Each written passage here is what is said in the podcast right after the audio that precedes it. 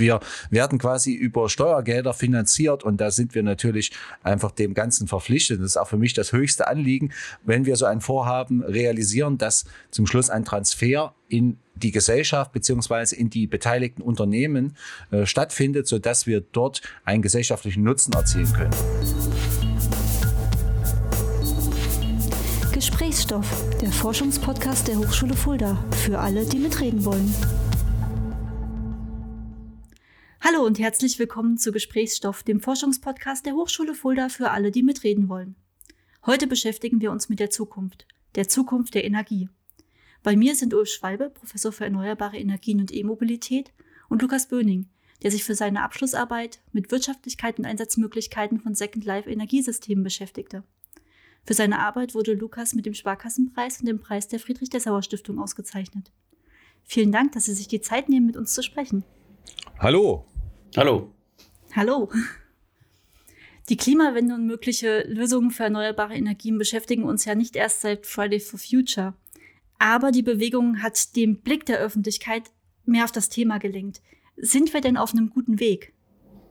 Ja, ich würde sagen, wir sind da schon auf einem guten Weg. Ähm, vielleicht nicht gerade ausreichend. Wir müssen noch viel tun. Also da ist noch viel Ingenieursgeist reinzustecken in die Energiewende. Die technischen Ansätze sind, denke ich, da. Es äh, liegt jetzt auch so ein bisschen an der Politik, jetzt noch so die richtigen Schritte einzuleiten. Das heißt, es wäre jetzt schon möglich, dass wir dem Klimawandel ernsthaft was entgegensetzen und nicht wie einige Kritiker sagen, dass das noch viel zu früh ist? Ja, also ich würde sagen, wir, wie mein Kollege Herr Böning schon gesagt hat, sind wir auf einem guten Weg, aber es gibt halt noch viel zu tun. Und ich sage mal, es kursieren ja immer wieder diese Themen auch in der Presse, wir haben ein Speicherproblem, wir müssen uns Gedanken machen, wie wir die Energie speichern, die sehr volatil zur Verfügung steht.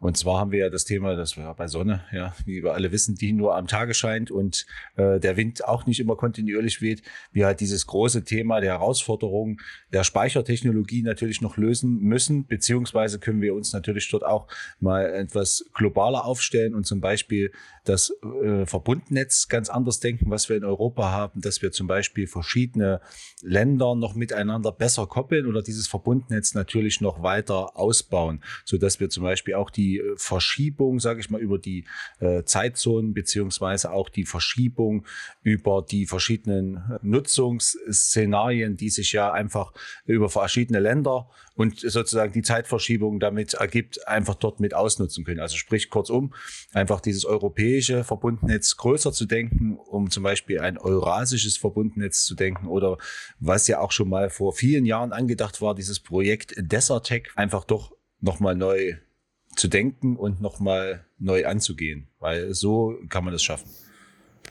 Ja, vor allen Dingen, wir brauchen auch eine Kombination aus den Sektoren. Also Sektoren sind jetzt zum Beispiel äh, Strom, Wärme und auch Verkehr. Da brauchen wir vor allem die Kopplung dieser Sektoren, um halt möglichst CO2-neutrale Energie zu verwenden, die ja zum Großteil aus elektrischer Energie besteht. Und hier brauchen wir einerseits die Kopplung und andererseits müssen die Kombination aus erneuerbaren Energien, die muss verbessert werden um zum Beispiel eine stetigere Versorgung zu erreichen. Also zum Beispiel auch Offshore-Windenergie, die ist grundsätzlich sehr zuverlässig, aber auch zum Beispiel Biogasanlagen müssen besser in das Energienetz eingepasst werden und natürlich große Langzeitspeicher, um natürlich auch mal so eine Dunkelflaute, also wo keine Sonne scheint, wo kein Wind weht, um natürlich auch durch Großspeicher, zum Beispiel auch Gaskraftwerke, die aus erneuerbarem Gas äh, gespeist werden, damit äh, diese halt auch ja, Versorgungslücken decken können. Okay, jetzt haben wir schon kurz angesprochen, es gibt Solarenergie, es gibt Windenergie. Sind das die einzigen beiden Quellen erneuerbarer Energie, die wir gerade haben? Ja, die Energiequellen die sind natürlich sehr vielfältig. Also das sind die, die uns quasi am geläufigsten sind, weil sie, wir sie halt direkt, sage ich mal, oftmals visuell wahrnehmen an Autobahnen oder auf Dächern. Aber es gibt natürlich viel mehr. Wie gesagt, das, das Thema Biogas ist zum Beispiel ein großes Thema. Oder wir können natürlich auch an, an das Thema Wasserkraft denken, was in unseren Breiten natürlich noch nicht so äh, lukrativ ist, weil wir einfach bei uns nicht diese großen Wasservorkommen oder große Gefälleunterschiede haben. Aber man kann zum Beispiel auch Richtung Gezeitenkraftwerke denken und so weiter. Es gibt dort viele Themen, die adressiert werden können. Das ist völlig richtig. Aber bei uns ist natürlich das Thema Solar beziehungsweise Wind im Fokus. Wobei aus meiner Sicht natürlich mit dem Thema Solar schon sehr viel abgedeckt werden kann. Weil ich bin immer wieder sehr erstaunt, wie wenig Neubauten und Häuser immer noch mit Solar oder mit nicht mit Solaranlagen ausgestattet sind. Es gibt dort so viel Potenzial und selbst in einem kleinen Rahmen kann man schon sehr viel tun. Es würde ja schon helfen, wenn man jedes Haus nur mit einer kleinen Solaranlage, zum Beispiel in Größenordnung von einem Kilowatt, ausstatten würde, um Eigenverbräuche zu reduzieren und das halt quasi in der Breite zu tun. Damit hätten wir schon einen großen Impact in Richtung Energiereduktion, die wir produzieren müssen. Ja, Windkraft und Solar, die, die ergänzen sich natürlich ziemlich gut. Also es gibt da ein optimales Verhältnis von Solarausbau und Windenergieausbau und äh, wenn wir den einhalten, dann äh, ist der Speicherbedarf gar nicht so groß, vor allen Dingen dann im Austausch mit europäischen Partnern. Und in Kombination dann mit regelbaren äh, Biogasanlagen, also aktuell ist es so, Biogasanlagen fahren gerade durch, also die produzieren immer ihre Leistung durch da, da sind gar nicht so viele Umrüstungen notwendig, damit Biomasse und, und Photovoltaik zum Beispiel im Sommer gut miteinander harmonieren. Genauso natürlich auch Windenergie und Solar. Und es zeigt halt auch, äh, man, man kann ohne Speicher schon viel erreichen. Also man kann einen großen Ausbau erneuerbarer Energien auch schon ohne Speicher erreichen, aber dafür müssen wir jetzt natürlich Gas geben. Woran hängt es denn gerade, dass niemand Gas gibt? Ja, es sind halt viele, sage ich mal, Faktoren beziehungsweise viele Stakeholder natürlich auch im Markt. Man hat da die traditionelle Technik, die einerseits etabliert ist, andererseits quasi auch funktioniert und natürlich eine neue Technik äh, birgt natürlich auch viele äh, noch nicht bekannte Unwegsamkeiten, beziehungsweise auch teilweise hat man einfach auch Angst vor einem, vor einem Wechsel. Oder manchmal ist auch das Thema Bequemlichkeit, was natürlich hier reinspielt. Man hat aktuell eine Gasheizung, also ich beschäftige mich gerade privat mit so einem Thema. Ich baue gerade ein, ein Haus um und habe quasi dort gerade diese ganzen Themen alle auf dem Schirm. Äh, es geht darum, welche Art von Energieversorgung, wie kann ich zum Beispiel regenerative einbinden, was sind eigentlich meine Hauptquellen. Das ist ja zum Beispiel auch ein großer Fakt. Wir reden halt immer wieder über elektrischen Strom und haben quasi quasi elektrischen Strom so im Fokus. Aber wenn ich so einen Vier-Personen-Haushalt zum Beispiel vergleiche, hat er im Jahr 4000 Kilowattstunden Energieverbrauch. Wenn ich aber den, also Elektroenergieverbrauch, wenn ich aber Richtung Wärme gehe, dann ist mein Wärmebedarf ja viel, viel höher. Das wissen ja viele Leute gar nicht. dass so eine typische Einfamilienhausheizung, die hat heutzutage im Gassegment circa 15 Kilowatt Leistung. Das heißt, mein Energieverbrauch dort viel, ist viel, viel höher. Und wenn ich natürlich mir da Gedanken machen will, dass ich in Zukunft erneuerbar unterwegs bin, ist natürlich auch der Fakt der Heizung und der Optimierung der Heizung eigentlich noch ein viel, viel größerer Hebel, an den ich angreifen kann und den ich erstmal dort eigentlich bewegen muss, bevor ich mich auf diese kleinteiligen Dinge stütze. Und wenn ich jetzt mal gucke, das ist halt sehr, sehr diffus, um da zurückzukommen, woran es hängt, auf Ihre Frage. Mhm. Wenn ich äh, selber jetzt mir das anschaue, man kann zehn Leute fragen und bekommt 20 Meinungen, was die beste Technologie ist. Und das ist halt immer noch dieses große, große Thema. Sie können erneuerbare Energien einsetzen, indem Sie eine Luftwärmepumpe betreiben oder Sie können eine Wasserwärmepumpe betreiben oder Sie können eine Grundwasserwärmepumpe betreiben oder Sie heizen mit Infrarotheizung und regenerativen Energien. Das ist, es ist für viele Leute einfach noch nicht so richtig schlüssig und man hat auch noch gewisse Berührungsängste, weil man auch noch nicht so über die Zuverlässigkeit dieser Systeme weiß man hat keine Langzeiterfahrung und der große, große Knackpunkt sind halt einfach die Themen, das Thema Kosten.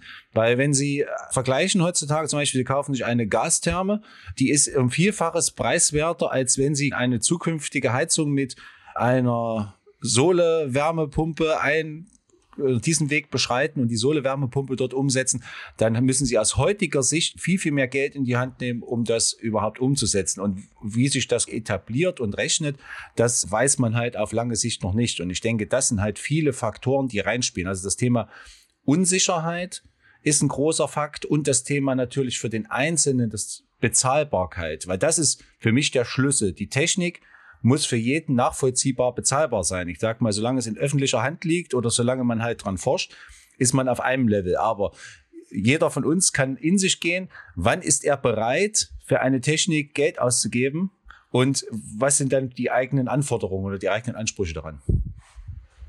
Ich finde auch das Thema Planbarkeit auch für Privatleute, aber auch für die Industrie sehr wichtig. Also wenn wir jetzt zum Beispiel als Deutschland entscheiden würden, wir steigen in zehn Jahren aus der Kohle aus, wäre das technisch gar kein Problem.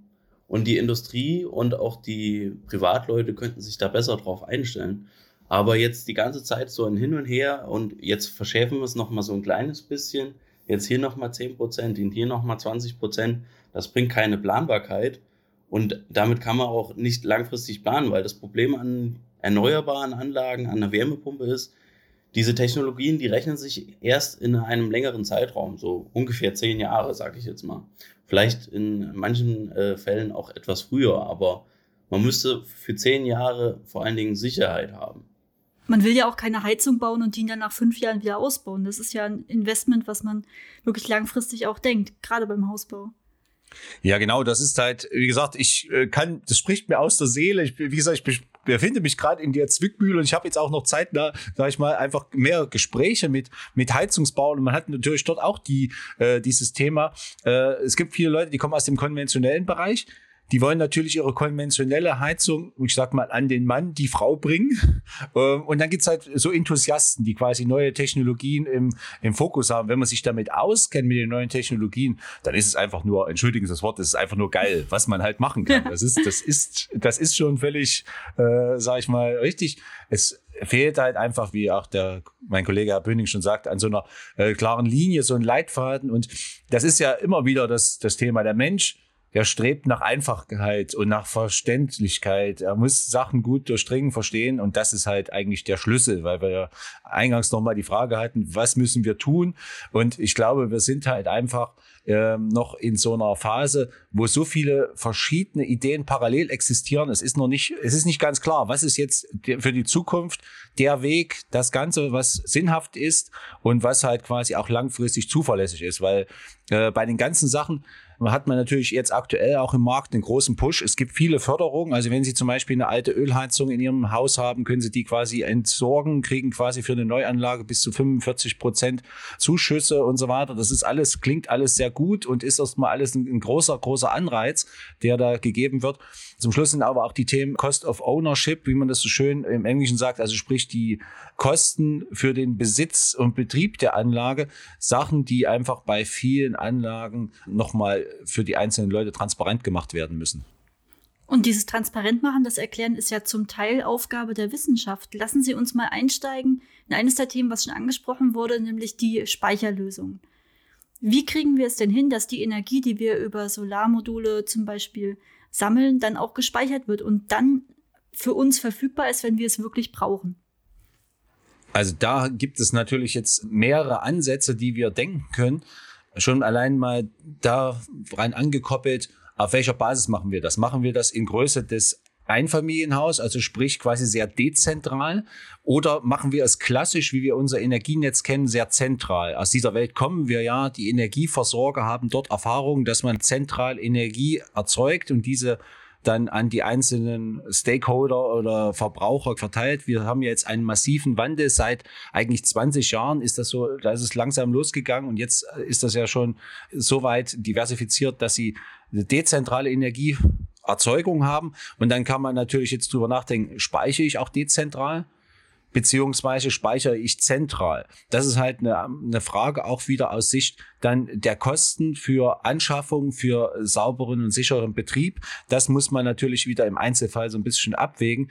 Aus meiner Sicht ist das Thema dieses äh, Home-Energiespeichers, den ich in einzelne Häuser hineinbringe, ein Ansatz, aber ich sehe eher so dieses Thema vielleicht Quartierlösungen als, als bessere Alternative, weil dort können natürlich mehrere Leute, die auch verschiedene Verbrauchsgewohnheiten haben, wieder gegenseitig Verbrauchsspitzen eliminieren, weil das ist ja das Thema, wenn ich nur für mich selber optimiere, muss ich vielleicht viel zu viel Energie vorhalten im Speicher. Wenn ich aber zum Beispiel mehrere Leute zusammenfasse in einem Quartier, dann habe ich natürlich Vorteile, dass ich dort diversifizieren kann, dass ich dort zum Beispiel schon Lastspitzen quasi zwischen den Verbrauchern vergleichmäßigen kann.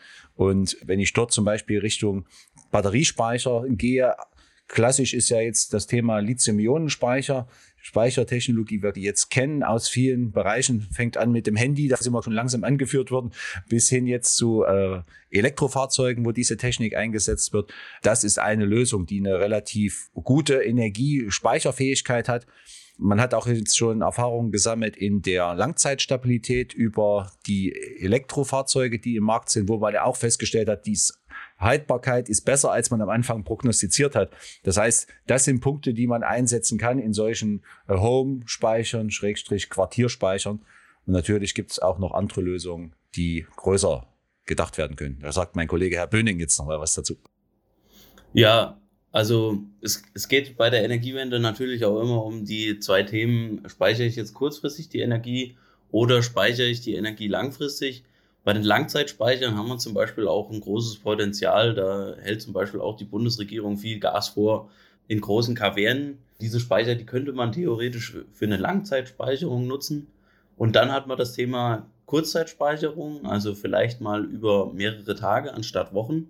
Höchstens mehrere Tage. Eher geht es da um wenige Stunden.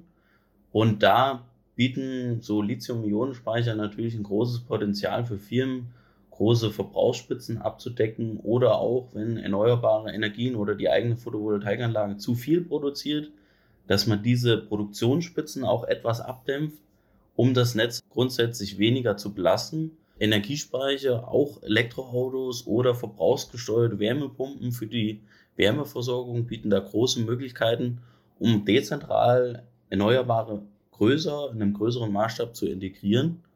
Zum Beispiel lässt sich der Ausbau von Photovoltaikanlagen, ohne dass der Netzbetreiber jetzt die Straßen aufbuddelt, um neue Leitungen reinzulegen, kann man durch Energiespeicher und Elektromobilität den doppelten äh, Ausbau von Erneuerbaren ermöglichen, ohne dass was getan werden muss. Erklär mal, wie das aussehen kann, wenn wir zum Beispiel E-Autos als fahrende Speicher benutzen. Fahrende Speicher heißt immer, ja, man äh, nimmt das Auto jetzt als reinen Speicher. Das Problem an Fahrzeugen ist natürlich immer, die sind eigentlich nie da, wo man sie haben will und auch nicht zuverlässig da. Das kennen wir vom Carsharing. Genau. Und ähm, zum Beispiel können Autos zwar als gute Last, also als guten Verbraucher steuerbar gemacht werden. Also mittlerweile intelligente Ladesäulen richten sich exakt an die Erzeugung von der Photovoltaikanlage. Äh, kurzzeitig können solche Autos auch mal Lastspitzen abdecken, aber zum Großteil ist es eher der Verbraucher. Es fließt, wird mehr äh, Energie ins Auto fließen, als wieder rauskommt.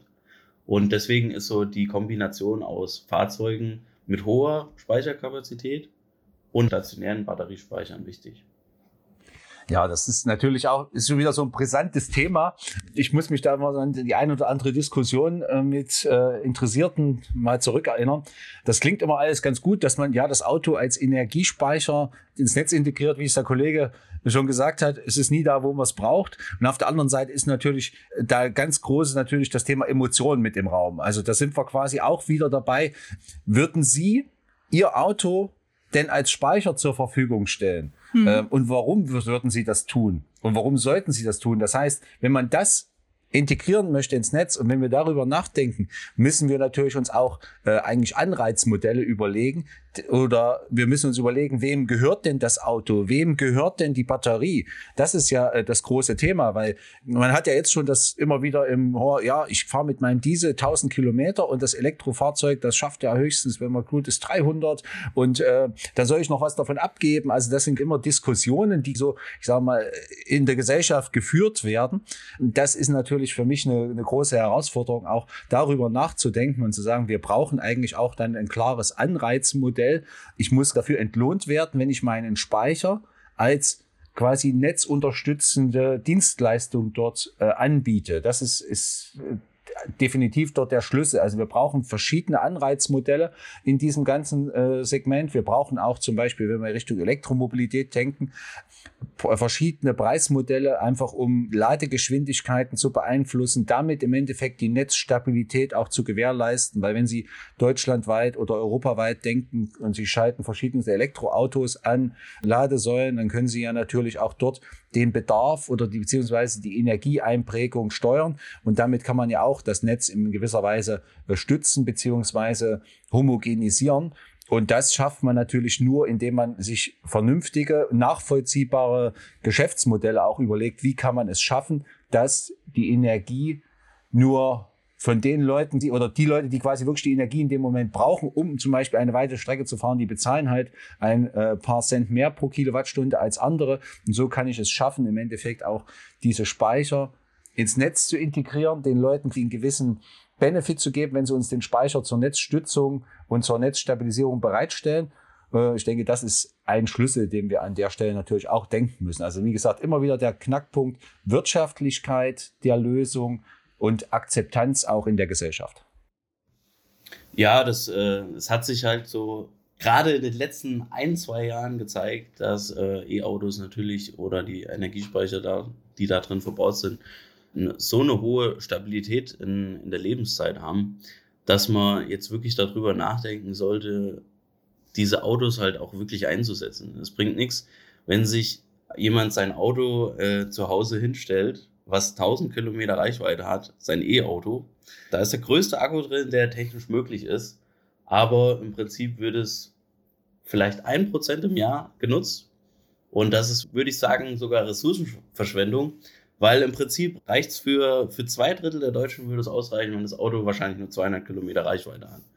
Aber das ist so die Bequemlichkeit. Ich, ich möchte ein Auto haben, was äh, meinen Anhänger für 800 Kilometer am Stück ziehen kann. Aber ob ich es brauche, ist so eine Sache. Aber auf was ich halt eingehen möchte, ist, es bringt nichts, wenn das Auto äh, einen Großteil seiner Zeit rumsteht. Also wir müssen da zu eine Lösung finden, zum Beispiel Carsharing oder zukünftig vielleicht auch autonomes Fahren wo Autos einen Großteil ihrer Zeit einfach genutzt werden. Ich glaube, es muss da viel probiert werden, viel geforscht und untersucht werden. Da spielt ja die Hochschule Fulda eine große Rolle. Also im Rahmen des Riegelprojektes hat der Fachbereich ja mit der Rhön-Energie gemeinsam ein Projekt zum Thema E-Busse gemacht. Wie sehen Sie Ihre Aufgabe da als Forscher, um dieses Thema weiter voranzutreiben? Wie wichtig ist der Transfer auch in die Gesellschaft hinein und diese enge Zusammenarbeit mit Kooperationspartnern? Also das Thema ist natürlich, äh, sage ich mal, hochbrisant. Das Projekt, das läuft auch noch. Wir sind da aktuell mittendrin, um diese Sachen zu erforschen. Es geht da kurz um den öffentlichen Personennahverkehr, um im Endeffekt dort im Fahrzeug Energieflüsse zu äh, visualisieren, zu optimieren, so dass man im Endeffekt einen, eine Reichweitenverbesserung im Fahrzeug realisieren kann. Und natürlich ist der Transfer eigentlich der Schlüssel, weil ich sag's immer so, wir wollen halt nicht, nicht im luftleeren Raum forschen oder ich habe mal so einen schönen Begriff von einem Freund gehört, Happy Research betreiben, sondern wir wollen eigentlich Sachen entwickeln und realisieren, die zum Schluss in der Gesellschaft einen Nutzen bringen. Weil wir sind ja auch der Gesellschaft verpflichtet. Wir werden quasi über Steuergelder finanziert und da sind wir natürlich einfach dem Ganzen verpflichtet. Das ist auch für mich das höchste Anliegen, wenn wir so ein Vorhaben realisieren, dass zum Schluss ein Transfer in die Gesellschaft beziehungsweise in die beteiligten Unternehmen äh, stattfindet, so dass wir dort einen gesellschaftlichen Nutzen erzielen können. Und in dem Projekt selber haben wir halt zum Beispiel das Ziel, dort einen virtuellen äh, Partner für den Fahrer des Busses zu entwickeln, der dem Busfahrer Empfehlungen gibt. Wie kann ich die Energie sparen? Wie kann ich es schaffen, wirklich meine Touren optimal zu bewältigen, um CO2-Emissionen zu reduzieren? Wie genau ist das aufgebaut? Erklären Sie das unseren Hörern mal, wie Sie da als Forscher vorgehen. Was passiert in diesem Projekt? Fahren Sie den ganzen Tag E-Bus? Ah, dann wäre ich jetzt nicht hier. Das wäre sehr schön. Ähm, nein, also wir gehen äh, dort so vor, dass wir einerseits natürlich am Bus selber Sensoren verbauen, wir dort die Energieflüsse nicht nur zwischen dem Motor und den Batterien monitoren, weil man denkt ja immer Elektrobus, ja, das ist ja ein Elektromotor und eine Batterie. Nein, es gibt dort natürlich noch viele verschiedene äh, Energieflüsse, die man monitoren muss. Man hat zum Beispiel das Thema im Winter, wollen wir eine Heizung haben. Die ist ja bei einem Verbrennerbus ganz normal über Abwärme des Verbrennungsmotors äh, realisiert worden. Das äh, muss natürlich in einem Elektrobus auf andere Art und Weise passieren. Das wird zum Beispiel mit analysiert, welche Energie dorthin fließt.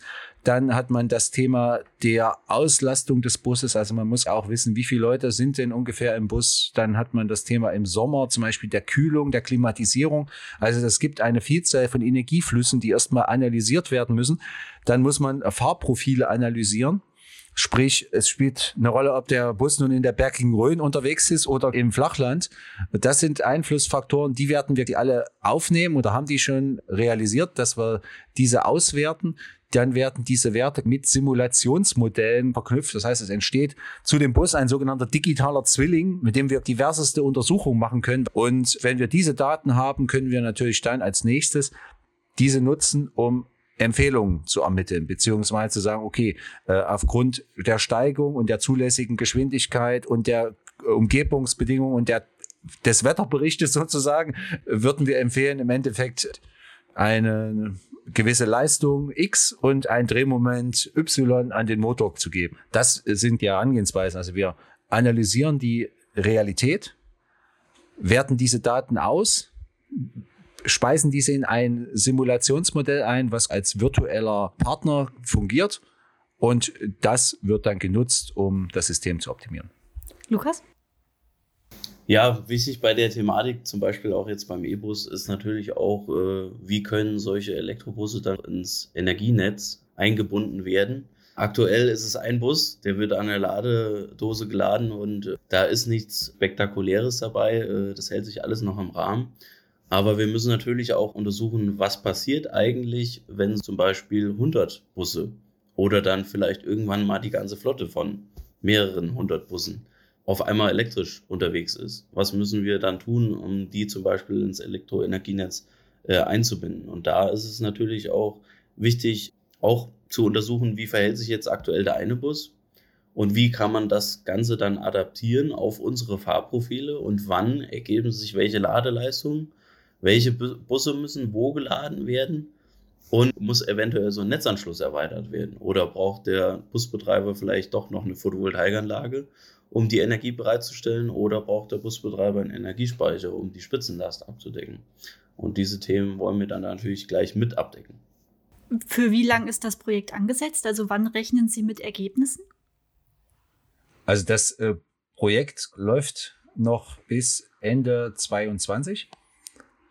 Das heißt, wir haben da noch ein bisschen Zeit, aber diese Problemstellung, die auch der Kollege gerade angesprochen hat, betreffen natürlich noch größere Fragestellungen, wo wir jetzt aktuell schon damit beschäftigt sind, natürlich weitere Projektideen zu umreißen, auch weitere Projekte zu akquirieren, weil natürlich das Thema der Einbindung von Bussen in das Energienetz ein Punkt ist, aber da auch wieder dasselbe Thema, wie wir es vorher schon mal beim Fahrzeug besprochen haben, also sprich beim individuellen Pkw, hat der Bus natürlich die Aufgabe, zu fahren und Leute zu transportieren. Und das Thema Netzstützung beziehungsweise Integration ins Netz ist nur ein Teilaspekt, so dass wir halt dort neben diesem Thema Busnetzintegration, optimales Laden und auch im Endeffekt Ladeinfrastruktur und Ladestrategie für netzschonendes Laden noch einen zweites, äh, zweiten Projektteil bearbeiten, wo es darum geht, stationäre Batteriespeicher in das Netz zu integrieren. Das ist ein großes Schwerpunktthema, was wir quasi jetzt auch gerade angehen. Da geht es speziell im Endeffekt äh, darum, welche verschiedenen Netzdienstleistungen sind denn damit erzielbar. Aber das ist das Kernthema der nun bevorstehenden Promotion von Herrn Böning. Vielleicht kann er da noch selber einmal ein paar Worte dazu sagen, was aus seiner Sicht denn so die großen Herausforderungen seiner zukünftigen Arbeit der nächsten Jahre sein werden. Ja, also das Problem jetzt zum Beispiel bei der aktuellen Energiewende ist ja jetzt zum Beispiel, wir wollen möglichst dezentral viele erneuerbaren Energien integrieren und gleichzeitig will aber so gut wie jeder sein Elektroauto möglichst schnell laden. Und das sind so zwei Einsatzmöglichkeiten von so einem Energiespeicher. Gerade für große Unternehmen, die jetzt zum Beispiel einen Fuhrpark betreiben oder auch hohe Verbräuche haben durch irgendwelche industriellen Prozesse. Und da ist es natürlich wichtig äh, zu sagen, so ein Energiespeicher, der kann diese Einsatzmöglichkeiten alle abdecken. Aber wie groß muss der Energiespeicher sein, um eine Möglichkeit abzudecken? Und kann er dann eventuell auch noch für andere Einsatzmöglichkeiten verwendet werden? Also die Haupteinsatzmöglichkeiten sind zum Beispiel aktuell dann natürlich Einspeicherung von Erneuerbaren. Möglichst dann, wenn diese zu viel produzieren. Dann anderes Einsatzmöglichkeit ist Abdeckung von hohen Leistungen. Zum Beispiel, wenn ein E-Auto geladen werden soll, schnell geladen werden soll. Dann Netzstabilität. Wir kommen jetzt dazu, dass unsere Energiewende immer dezentraler wird und große Kraftwerke verschwinden. Das heißt, Netzstabilität, ganz großes Problem. Was passiert, wenn zum Beispiel die Netzfrequenz schwankt? Dann müssen Energiespeicher zukünftig im Prinzip diese Aufgabe von großen Kraftwerken übernehmen, um die Netzfrequenz stabil zu halten. Dann hat man natürlich noch das Problem, was ist, wenn das Netz wirklich mal ausgefallen ist? Also zum Beispiel Notstrom zur Verfügung zu stellen für Industrie oder auch zum Beispiel für Krankenhäuser, dass da halt nicht das Licht ausgeht und wieder Netz wieder aufbauen. Also was ist, wenn das Stromnetz ist ausgefallen? Jetzt muss, muss das Netz wieder aufgebaut werden. Man kann jetzt nicht auf einmal sagen, 10 Millionen Photovoltaikanlagen in Europa müssen zur gleichen Zeit wieder anfangen zu arbeiten, sondern im Prinzip muss da wieder so ein Netzaufbau stattfinden, der zukünftig auch durch Energiespeicher gestützt werden kann.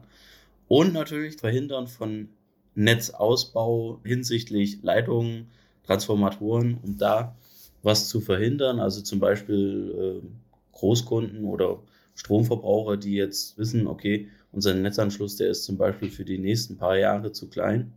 Was können wir denn jetzt machen?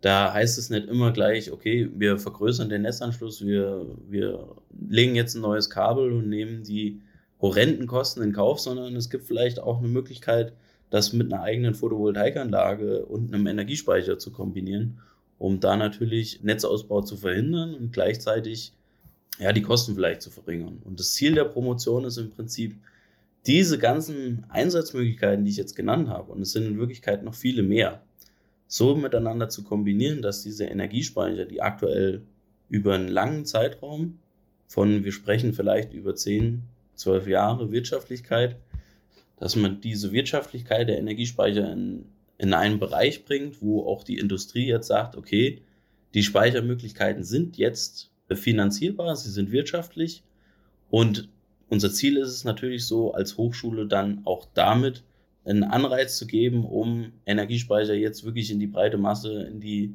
Gesellschaft zu bringen, sodass wir auf 100% Erneuerbare kommen.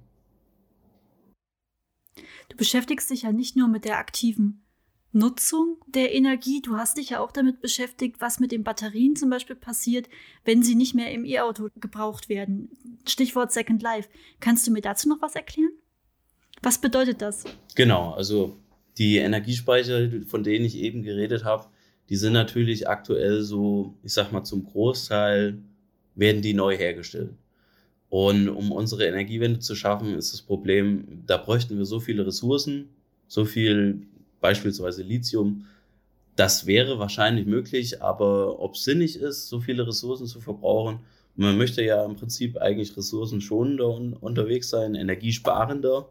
Und äh, da ist halt natürlich jetzt so der Ansatz gekommen, ja, wir haben jetzt Elektroautos, die haben unglaublich hohe Lebensdauer. Also wir sprechen da wahrscheinlich aktuell von theoretischen mehreren Millionen Kilometern auf so ein großes Elektroauto.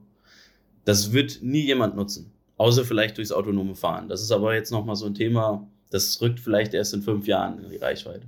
Aber wir haben jetzt viele Energiespeicher von Elektrofahrzeugen, die gebraucht sind das Fahrzeug ist vielleicht schon nicht mehr geeignet für den Straßenverkehr, aber die Batterie ist es vielleicht noch. Und da ist jetzt der Hintergrund natürlich, wir wollen Ressourcen nutzen, die wahrscheinlich schon eingesetzt wurden. Also wir wollen diese Fahrzeugspeicher, die jetzt nicht mehr gebraucht werden oder die noch eine gute, akzeptable Restreichweite haben, diese wollen wir nutzen, um einerseits Ressourcen zu sparen und aber auch nochmal die Kosten weiter zu optimieren, sodass halt so ein Speichersystem deutlich günstiger wird, und natürlich auch effizienter hinsichtlich der Ressourcenschonung. Ja, also das ist genau im Endeffekt wieder der Schlüssel, den wir schon eingangs mehrfach erwähnt haben, das Thema Wirtschaftlichkeit. Das ist eigentlich die große Schlüsselfrage für den Erfolg der Energiewende. Das heißt, es muss für jeden irgendwo nachvollziehbar sein, dass es einen, einen Vorteil bringt. Dann hat man die gesellschaftliche Akzeptanz erreicht und dann wird man es auch schaffen, so einen richtigen Sprung zu machen und diese Sachen wirklich in die Breite zu bringen. Und das ist halt im Endeffekt ein Thema. Ein zweites Thema, was natürlich auch noch wichtig ist, wo, wo man natürlich auch immer so ein bisschen mit sich selber hadert oder beziehungsweise wo man sich so die gesellschaftlichen Trends anschaut und dann auch so ins Grübeln kommt, ist das Thema, wir wollen eigentlich Energieeffizienz, wir wollen CO2-Emissionen reduzieren, wir wollen eigentlich unseren Fußabdruck auf der Erde reduzieren. Das bedeutet auf der, eigentlich für mich erstmal an erster Stelle, wir müssen Energie einsparen. Das ist halt eine große Schlüsselthematik, wirklich drüber nachzudenken, was brauche ich, was ergibt Sinn, welche Energie muss ich denn überhaupt verbrauchen? Und da ist natürlich, da sind wir natürlich auch in einer massiven Zwickmühle. Ich sag mal, dann äh, kann man natürlich gleich gesellschaftliche und gesellschaftspolitische Fragen natürlich hier mit ins Feld führen, weil wir getrieben sind. Unser Wirtschaftssystem ist natürlich auf einen gewissen Wachstum ausgelegt. Wenn natürlich dieser Wachstum stattfinden soll, bedeutet das auf anderer Stelle Konsum. Konsum bedeutet, es werden Produkte produziert, es wird CO2 emittiert, es wird Energie verbraucht. Diese Produkte soll noch jemand kaufen und soll sie quasi zum Schluss nutzen. Und wenn ich natürlich äh, mal anders dran gehe und sage, ich reduziere das oder lasse es einfach mal auf einen gewissen Stand, habe ich natürlich dann einen sehr, sehr großen äh, Umweltbeitrag geleistet, beziehungsweise habe auch da CO2-Emissionen reduziert, habe Energie eingespart. Das sind halt Sachen, äh, vielleicht mal, wo man unabhängig von unserer Arbeit Energie günstiger zu erzeugen, beziehungsweise mit weniger CO2-Abdruck zu erzeugen, natürlich auch mal mit denken muss. Und da ist natürlich auch wieder jeder Einzelne für sich gefragt, was ist wirklich nötig und wie können wir das gesellschaftliche Umdenken eigentlich in Zukunft vorantreiben. Ich denke, das ist, da sind wir nicht nur wir Techniker gefragt, die eigentlich ja die technischen Probleme auf dem Tisch haben, sondern hier müssen wir wirklich auch ein bisschen Richtung Sozialwissenschaften, Gesellschaftswissenschaften und so weiter schauen, um dort dieses Umdenken zu erzeugen.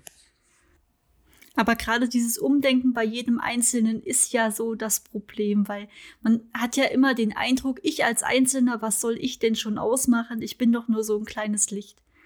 Und ja, da haben Sie recht, da müssen wir die anderen Wissenschaften mit ranziehen und wirklich die gesellschaftliche Debatte weiter voranbringen. Was ja in den letzten Jahren zum Glück passiert. Es wird ja immer mehr diskutiert, wie wir selber auch ähm, einen Einfluss haben können. Ja, ich denke mal, bei dem Thema ist halt auch immer so, die Sache dabei, es gibt Leute, die sagen, okay, ich mache jetzt eine un umweltfreundliche Maßnahme, wie zum Beispiel eine Photovoltaikanlage, weil die einen wirtschaftlichen Vorteil hat. Aber was halt viele äh, noch nicht so vor Augen haben, ist im Prinzip die Thematik, wenn wir das Ganze nicht machen, also Klimawandel aufhalten in den nächsten Jahrzehnten, dann werden wesentlich größere Probleme auf uns zukommen, als viele aktuell vor Augen haben. Also es, es wird keine Alternative geben. Also wir, wir sind Ingenieure, wir sind Wissenschaftler, wir, wir zeigen auf, wie es gehen kann, aber im Prinzip äh, muss die Politik jetzt die Planbarkeit schaffen, damit unsere Technologien im Prinzip auch in die Wirtschaft transferiert werden und damit halt auch ja, die Energiewende geschafft werden kann. Das ist ein schönes Schluss Schlusswort für diesen riesigen Komplex. Es sind wahnsinnig viele Themen, die wir angesprochen haben. Und ich glaube, jedes einzelne Thema wäre nochmal einen eigenen Podcast wert. Aber zum Abschluss würde ich gerne noch ein bisschen was über Sie beide erfahren, denn auch das machen wir in unserem Podcast immer. Wir wollen die Wissenschaftler, die sich mit den Themen beschäftigen, ein bisschen vorstellen. Professor Schwalbe, ich fange mal mit Ihnen an. Ihr wissenschaftlicher Werdegang führte Sie ja über Ilmenau, Reutlingen nach Fulda. Wollten Sie schon immer Energieforscher werden? Also das Thema Elektrotechnik ist äh, so ein Thema, was mich schon als frühester Kindheit eigentlich umtreibt. Das war so ein bisschen getriggert durch, durch meinen Vater, der mich eigentlich frühzeitig so an elektrotechnische Probleme herangeführt hat. Hat man so als Kind selber sich mit äh, Bausätzen und kleinen technischen Lösungen so auseinandergesetzt und es hat mich eigentlich schon immer fasziniert. Eigentlich Sachen, äh, so den Strom, den man eigentlich nicht, nicht sehen kann, den quasi irgendwie anzuwenden. Und das ist eine Sache, die mich wirklich eigentlich schon sehr lange umtreibt und mir auch äh, sehr viel Freude bereitet. Und jetzt äh, stelle ich fest, dass natürlich dieses Thema immer, immer mehr an äh, Bedeutung gewinnt und auch so ein bisschen aus dieser Ecke herausgeholt wird, dass es für die Leute unverständlich ist. Das war über viele Jahre so, ja, Energie kommt aus der Steckdose. Ich weiß nicht, ob Sie den Slogan noch kennen. Energie ist gelb und kommt aus der Wand. Das war mal so ein äh, einschlägiger Werbeslogan vor vielen Jahren. Ähm, mittlerweile ist es bei den Leuten wirklich gesellschaftlich angekommen, dass das ein sehr, sehr großes, transparentes, wichtiges äh, Thema ist. Und ich freue mich einfach da einfach Teil zu sein, dort auch meinen Beitrag zu leisten. Ich bin ja ursprünglich aus dem Bereich der, der Leistungselektronik. Das ist ja auch mal so ein Thema, das versteht äh, oder hat kaum jemand so auf dem Schirm, was das ist. Man hat es jeden Tag in der Hand, sei es ein Handynetzteil, sei es ein äh, Laptop-Ladegerät oder sei es nun der Antriebsumrichter in einem Elektrofahrzeug oder in einem Solarwechselrichter es freut mich einfach, dass wir mittlerweile diese elektrotechnischen Themen in die Gesellschaft hineintragen und dort einfach den Leuten zeigen, dass wir dort wirklich eine große Verantwortung tragen auch.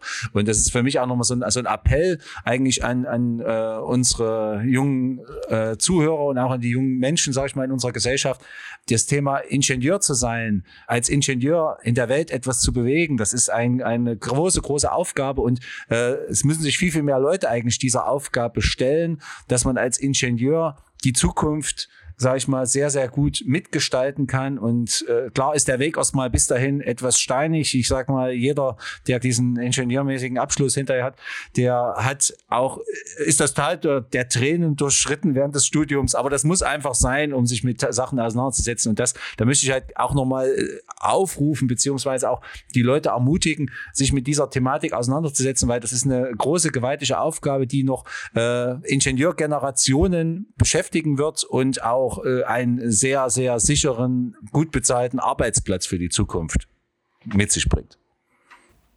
Lukas, was reizt dich an deinem Thema? Warum bist du da, wo du bist?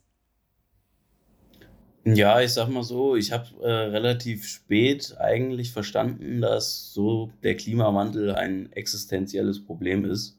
Also ich würde mal sagen, so mit 17 war das Thema dann wirklich bei mir ganz oben dabei, so mitten an der Ausbildung. Äh, ich habe nämlich dann Elektriker für Energie- und Gebäudetechnik gelernt und auch mich so ein bisschen im Bereich Photovoltaikanlagen weitergebildet. Und dann kam relativ schnell der Entschluss, ich will studieren.